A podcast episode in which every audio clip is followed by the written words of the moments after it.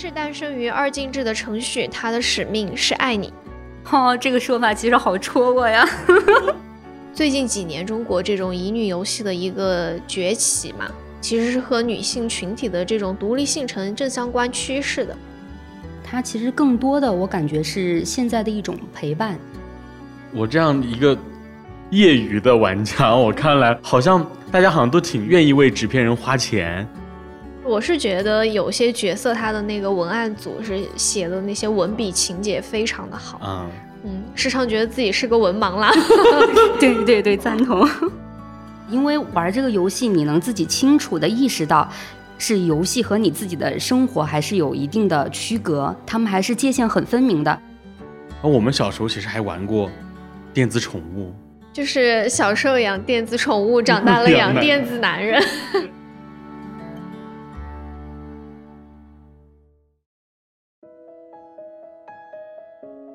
Hello，大家好，我是顺子。大家好，我是小刘。欢迎收听多云转晴，这是一档关于音乐评论区的播客。在节目里，我们会在选曲中随机挑选评论，并围绕评论展开一些不严肃但走心的漫谈，给大家分享关于评论区也关于我们的故事。在这期节目中，我们要聊的歌呢，被称之为“乙游玩家破防曲”。那这个词的含义，我们就一会儿再解释。是的，我们今天就邀请到了一位嘉宾，我们的詹詹，他就是一名资深的乙游玩家。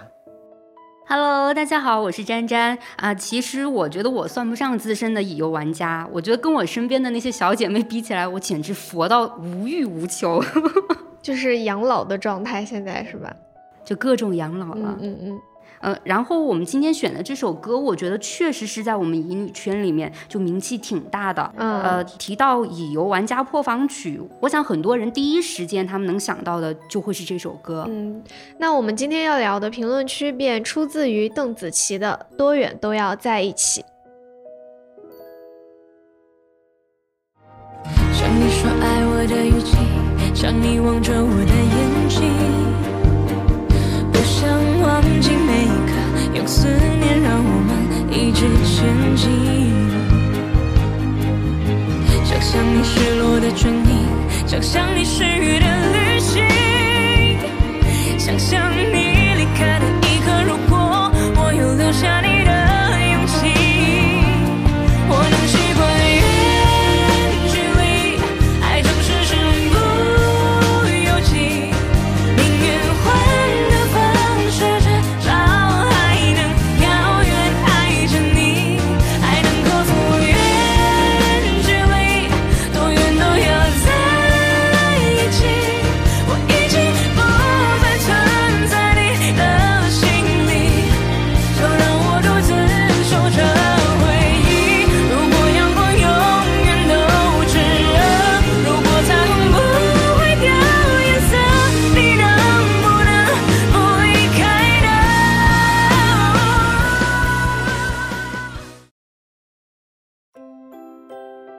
的。才说到乙游玩家破防曲的时候，有的朋友不知道乙游是什么意思。对，当时我们定这首歌的时候，我我对这一个话题我也去做了一些功课，了解一下。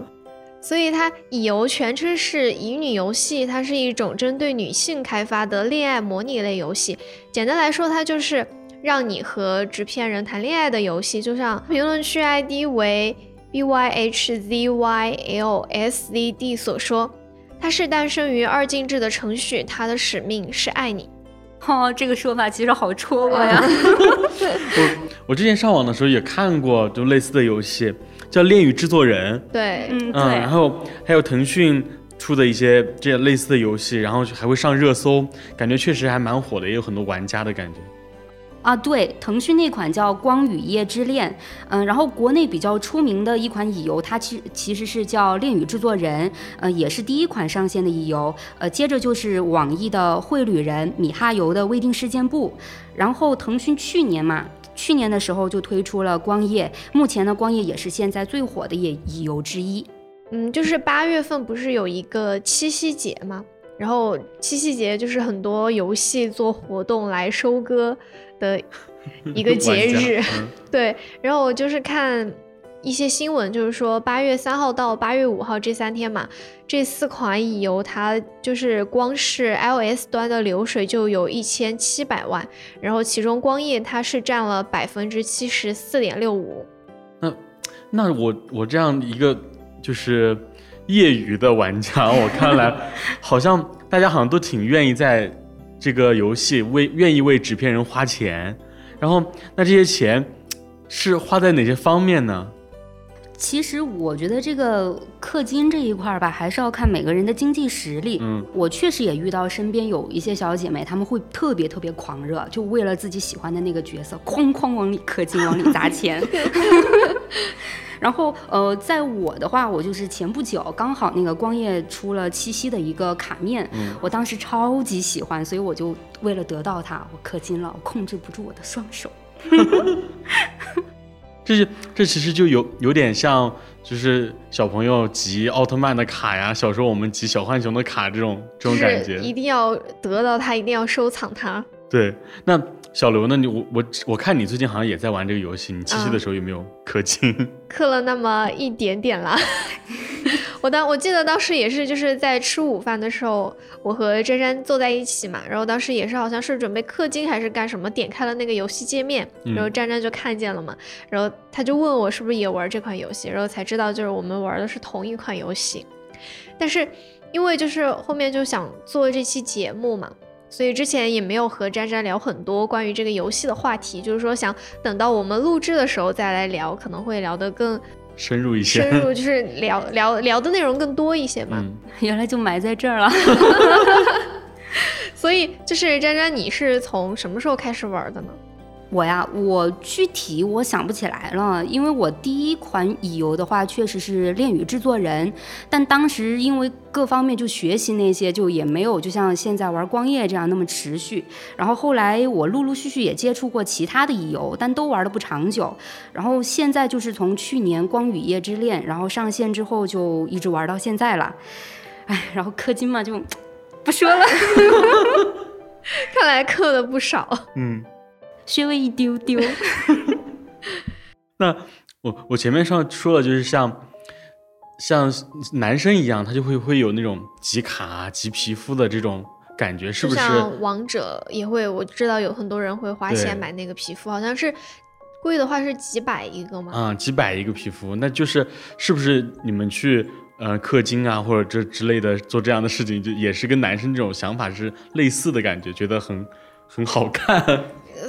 所以就是因为我不怎么玩王者嘛，所以嗯男生买那个皮肤是觉得好看吗？我是觉得好看，然后有的人是觉得那种特效很炫，或者是他的那个说的一些词跟其他的那个角就是原始角色说的词不一样，可能那些啊词很很戳人或者很帅那种感觉。哎，其实我觉得跟我们去呃氪金，然后要一个卡面是一样的，因为嗯每一个卡面它有不同的画面，相当于就是咱们说的那个皮肤，然后还有就是每一张卡面它会有新的剧情啊，这个你不知道，光夜里面的剧情，反正我推的那个角色。是真的，他的剧情是王者，太王者了。就是它文案组会写一些剧情嘛，然后嗯你如果得到那张卡，你就可以解锁一些相关的剧情。然后就是我是觉得有些角色他的那个文案组是写的那些文笔情节非常的好，嗯，嗯，时常觉得自己是个文盲啦。对对对，赞同。就我我最近也在看一些一些剧嘛，就是那种恋爱的那种那种剧，可能一个男生嗯看很奇怪，但是他确实，他很多那种恋爱的剧里面，他也会有这种场景的设定，就是会有一一些不同于其他的那种谈恋爱的那种剧情设定，会不会你们就觉得他在这个游戏里面体验到那种从未有体验到的那种剧情或者感受？比如说，呃，在这个游戏里面可以和赛车手谈恋爱，可以嗯和总裁谈恋爱，嗯，可以和明星谈恋爱，就是没有体验过的。就解锁更多身份是吗？是的，嗯，就是那前面我们说那个解锁更多场景，它其实就是相当于解锁了更多故事线的感觉。就说到一个故事线的话，那个故事线，我觉得对于所有的，因为玩乙游的大部分都还是女性玩家居多嘛。所以就很多女性，不管是那种小一点的呀，还是说那些什么未婚女性啊，她们解锁了那些线的时候呢，就会有一些有一个特定的一个场景。各个乙游现在都出了，就是结婚，但那个结婚呢，又不是让你真的结婚，它是让你在游戏里体验那种结婚的感觉，就是你你喜欢的每每个男主人公，他会跟你求婚，然后还有特定的礼服哦，就是感觉恐婚都被治愈了，是吗？就是和纸片人可以。其实我当时就是稍微就入坑，也是因为听了一段刚才詹詹说结婚嘛，就是有一段婚卡的剧情，就是关于那种婚礼上的宣誓的那个词。当时也是听见的时候就很戳我，然后才慢慢慢，然后又看了一些相关的视频，然后入坑。嗯，就我我可能有个感受就是，他可能。嗯，那个角色他会有很多那种高光时刻的那种高光句子，对，京剧，京剧啊，就是那种京剧，就好像是你看电视剧里面那种男主说的京剧，然后你玩这个游戏时候，你仿佛他大部分都在说这种京剧，然后你就会啊，觉得很甜。而且重点是不油，不油，不油，就是真的不得不夸一下，就是他们的配音老师。还有文案组的一些功力，对。那刚才说说詹詹说氪金，就是你氪金最疯狂的一次，是因为什么？氪金最疯狂的一次，其实我想说的话，那就是七夕卡面，因为我当时太那个七夕卡面太戳我了，我就无论如何都想得到，所以我哐哐哐的我就我就动手了。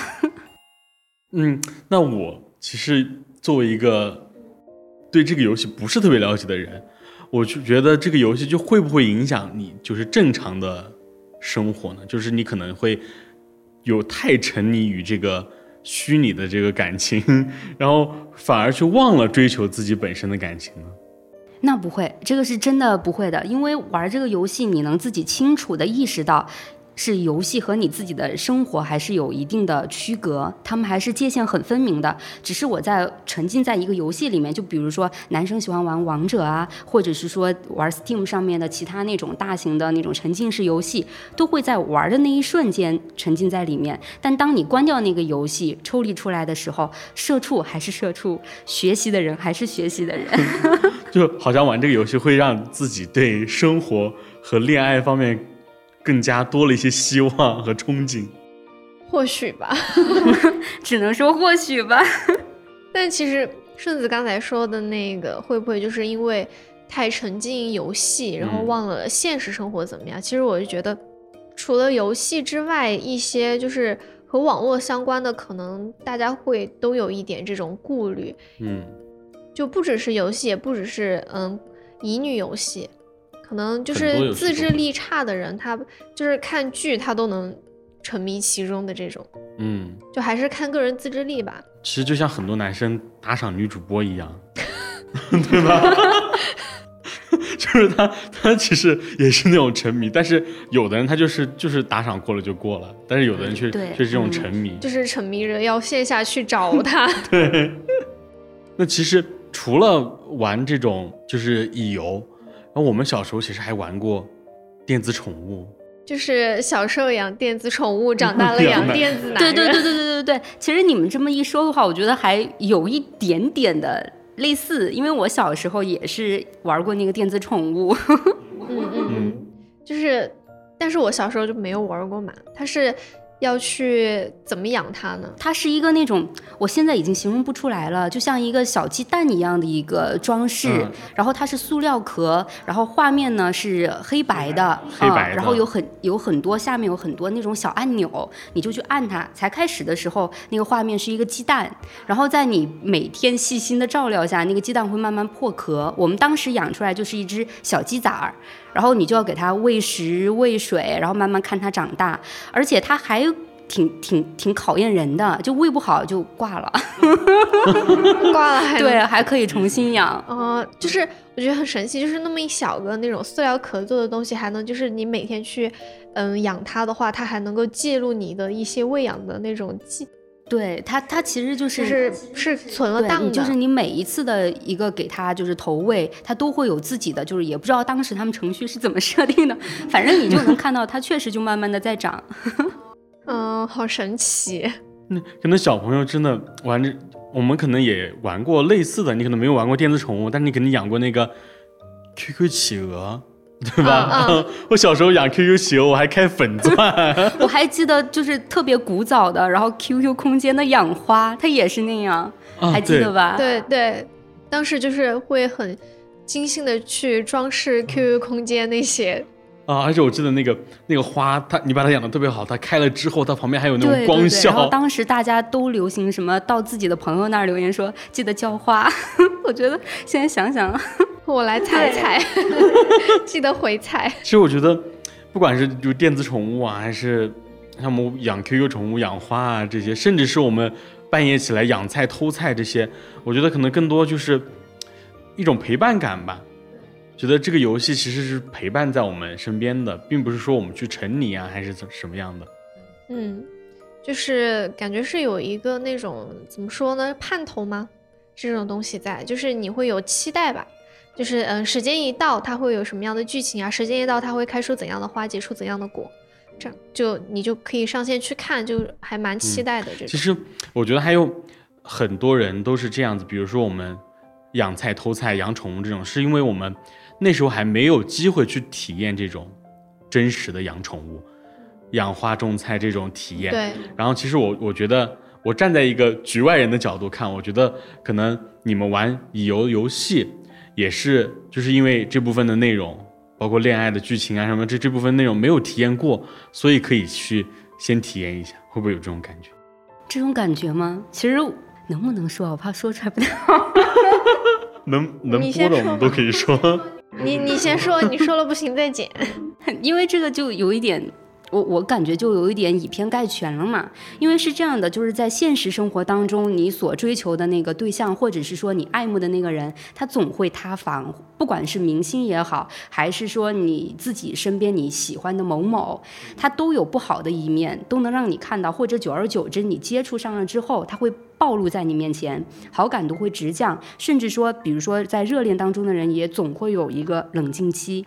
到最后都会分手，或者是有争吵。但是纸片男人他是别人给你粉饰出来的一条线，他所有的剧情和他对你的爱都是已经装饰过的，他基本上没有瑕疵。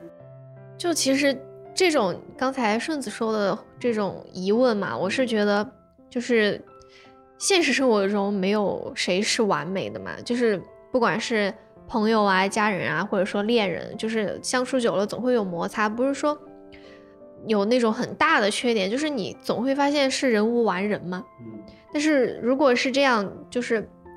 不只是乙游的这些角色，包括二次元的一些角色，都是经过这种一个团队的一个那种精心的打磨，就肯定会给你一个最完美的形象在面前。嗯，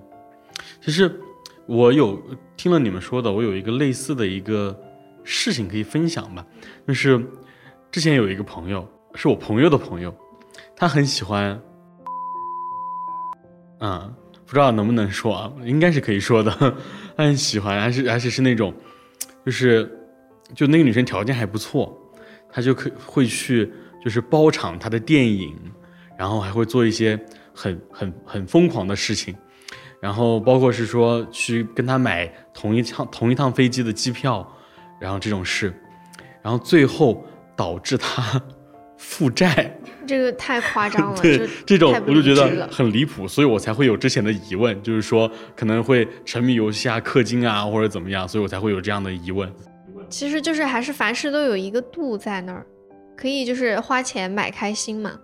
而且就是换种说法的话，不只是乙游，包括就是《天涯明月刀》也是一个很出名的一款游戏嘛。就是它巅峰期的时候，月流水能够达到十三个亿。当时光夜刚开服第一个月，月流水达到一个亿就已经被吹上天了，十三个亿真的太多了。就同样是玩游戏，或者说同样是追星啊，怎么怎么样嘛，就是同样也都要花钱，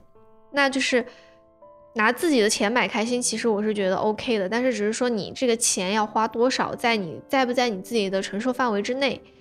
觉得这个事就可能要大家思考一下。对，其实好像我记得是《天刀》这个游戏里面也是可以结婚的，是不是那个就是是玩家和玩家之间，然后他还可以就是因为我的对象他就是他很沉迷这个游戏的点是在于他可以把自己的那个家布置的很华丽，然后可以邀请别人一起来参观他的家，纸片房子。而且其实就也不是说要鼓励大家氪金怎么样嘛，就而且就是玩这些游戏，你不氪金你照样能继续玩。就像我们刚才说的，你要得到一张卡面能够解锁剧情，但是如果你没有得到这张卡面，也有人他录屏相关的剧情发在网上，你也可以看，是一样的体验感嘛。就是其实是一个，就是我我愿意付费，我去买这个服务或者这种感觉，就像你就是王王者荣耀。或者是什么游戏，它游戏就在那儿，然后你可以选择我不充值，就当一个普通的一个不充值的玩家，就是一个佛系的玩家。对，然后你去氪金，去额外的一些额外的一一些付费，然后可能会让你游戏体验更好，但是你不充值这些游戏同样是可以玩的。对，是是这个理儿。就是我觉得大家都有自己的选择嘛，就是你要选择氪金是一种选择，你就只玩游戏不花钱也是一种选择。就是我就觉得，但是现在网上就会有一些人可能会就是说批判这种付费的行为，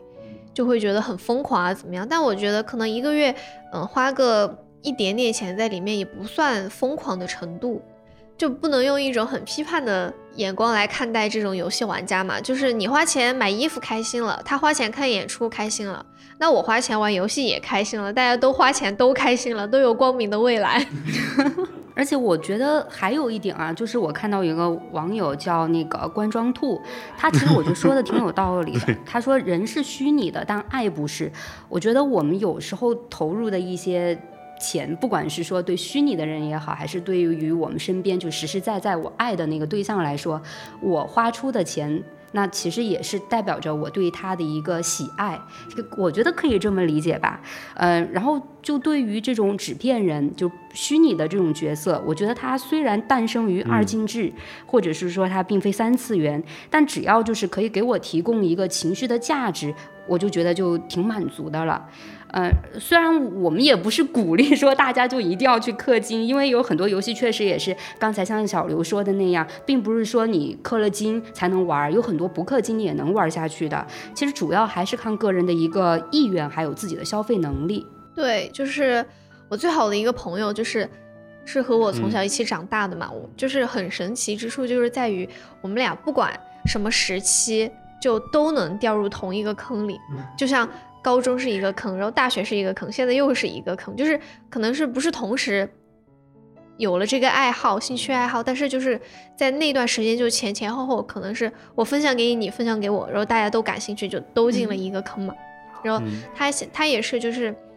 比较喜欢纸片人，比较喜欢二次元文化嘛，但是他就是他的消费观念就是他可以花几千块钱买周边这种，然后但是他不会充值一百以上。到游戏里面，就是他会买实体的东西，对他会觉得他更愿意买实体的，就是他能够摆在桌面上，他能够看。嗯，其实我也是差不多的。我玩玩游戏的话，我基本上都是只会充一个首充，啊，然后 我可能充钱充的最多的就是一些棋牌竞技类的游戏，说一些充值多少钱得多少豆子之类的。我一般这种才会。才会，但是这这种，嗯，奉劝大家啊，这个温馨提示，这种都是商家的套路，他会让你疯狂的输，然后你就一直充值，嗯，都是有套路的。但是其实像乙游这种游戏就还好，因为你充值之后，你确实是得到了一些东西的，就不像我玩的棋牌竞技类的游戏，充值了之后，然后又输没了，那就是，嗯，就什么都没了。但但是像刚才小刘他提到的，就是我愿意付费，他去得到就是跟这个游戏相关的一些实体的东西。其实我觉得也是现在乙女游戏的一个最大的价值，就是有些乙女游戏，它会在它的剧情里面设定这个主人公很男主人公很喜欢看看某一本书，然后就会有很多喜欢他的玩家为了更了解这个男主人公到底看了些什么，愿意就去花钱到书店网上去买对应的书。反正我知道我。身边有很多小姐妹，就为了自己喜欢的角色，还真的去买了很多很多书。我自己知道的就是什么《简爱》啊，《浮士德》啊，《二十四个比例》《人类简史》《泰戈尔诗集》，像这些其实都能陶冶情操。我觉得能在玩乙女游戏的同时，又看这些名著或者是对自己有帮助的这种著作，还是挺难得的。看完就不是我们了。但是就是我。最近刷短视频啊，或者说上网，还是能看见，就是可能有一些小部分的人，他对就是女生玩玩这种乙女游戏，他是持一种那种批判抨击的态度。嗯，但我觉得就是最近几年中国这种乙女游戏的一个崛起嘛，其实是和女性群体的这种独立性成正相关趋势的。嗯，可能女性她在。这方面他有这样的情感需求，他愿意花钱得到这种情绪价值。嗯，那如果说一些游戏公司它设计出这样的游戏，那它就能够赚钱。嗯，我觉得这这就是一个一个女生群体，她的消费能力的提升，加上她一些情绪价值的需求，两个刚好契合了，然后所以才产生出来这样的需求。对。哦，其实我想到了一点，它其实更多的我感觉是现在的一种陪伴，嗯，因为现在也有很多的女孩子，不管是学习相关，还是说离开了家乡，然后到了一个陌生的城市进行一个打拼，她不管是在自己的网络世界里，比如说她在网上跟别人聊天，或者是她。登录其他游戏去玩，或者是选择一种乙女游戏，它相当于也是一种身边的陪伴，只是换了另外一种形象来展示。因为我就觉得很多其实玩游戏的人，可能也是希望用游戏这样的一个存在，然后来陪伴于自己，让自己在某一些时刻脱离一些悲伤、苦恼、烦闷。我想，可能这也是不管是哪种游戏吧，也也在说到咱们这种乙女游戏，它可能带来的价值也在于这里，爱和陪伴。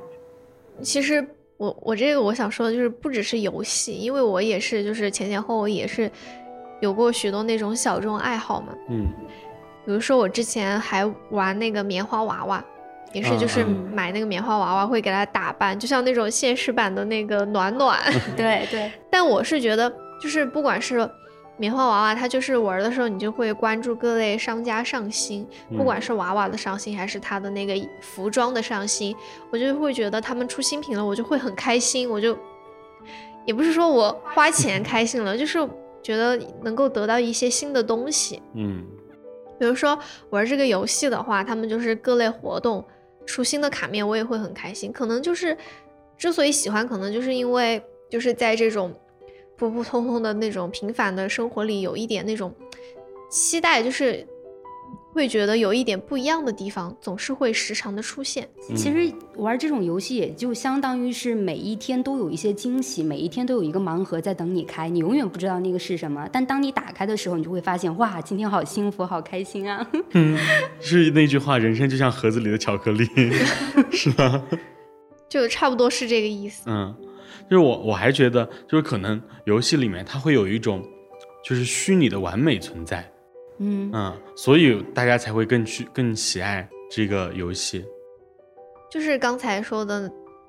我觉得三次元一定是没有真正完美的人。真正完美的人只存在于二次元，那也是那也是大家把所有三次元里面对美好的一个向往，然后集赋予那个人一生，对，就 集于了一生。所以我们当然就肯定是知道它是假的，但只是说当下快乐就可以了。因为我也不知道我什么时候会就这三分钟热度会过去，什么时候会出坑嘛，嗯，就只是说享受当下嘛，嗯，就我突然想到，就是我们今天聊的这首歌嘛。是邓紫棋的《多远都要在一起》，然后最近邓紫棋出了一系列的新歌，然后她这个新歌呢，主题其实也是在讲一个虚拟世界的一个故事，然后它是以一个音乐剧目的形式，它是每每一期都是有一些剧情在的，然后来创作了一系列的歌。然后它这个的主线剧情大概就是说，这个女女主女主跟男主一起，然后出车祸，然后男生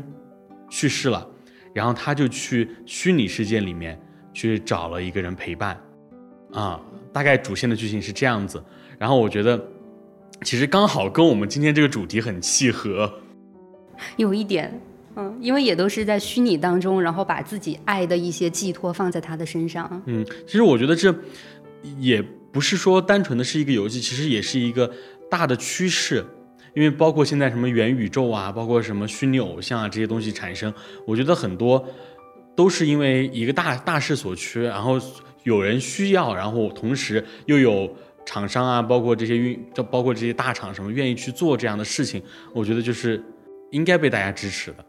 我觉得可能是因为在现实生活中，就如果说以恋爱游戏为例的话，就是如果你要去谈恋爱的话，可能会就是要先相处一段时间，然后还会就是说考有那种考察阶段嘛，然后也不知道你最后就是说在这段恋爱过程中会不会受伤，会不会被骗这样。但是如果你是玩游戏的话，除了花钱，没有人会骗你，就是很直接的，你可以花钱得到这种体验，你也不用去考察他怎么怎么样。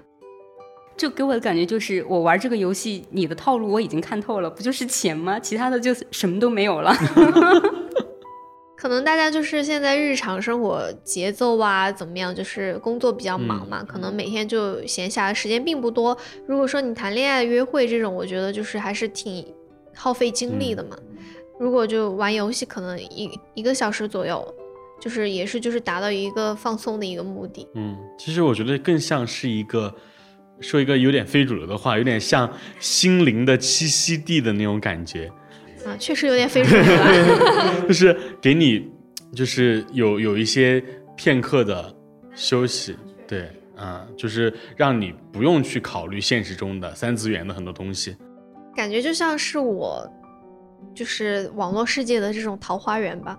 就是那种虚拟的美好不存在于现实生活中，然后我们再回到现实的时候，也也不会去，呃。把这些美好全部都是要强行要求在现实生活当中也不会，所以这就是我我们对这种游戏的认知也好，包括是我们处理这些事情也好，都是最正确的一种态度。对，都是很清晰的，就是都分得非常非常的清楚，就不会混为一谈。然后我还看到一位名叫 S A K E M I 杠零八的网友说说。看完评论，我真的太震撼、太感动了，才真正明白世界上有那么多爱，各种各样的爱的含义。我永远相信爱，相信爱没有距离，不分时空次元。也祝大家的爱永远炽热，恒久不息。就觉得这首歌其实不止可以聊聊乙游啊，还可以聊很多二次元作品啊，包括动画片啊、电影啊、小说啊等等。因为其实这种爱不仅是。纸片人带来带给我们的那种魅力，也可以说是我们的想象很丰富、很动人。对，其实就是我一直觉得，就是爱是一种能力，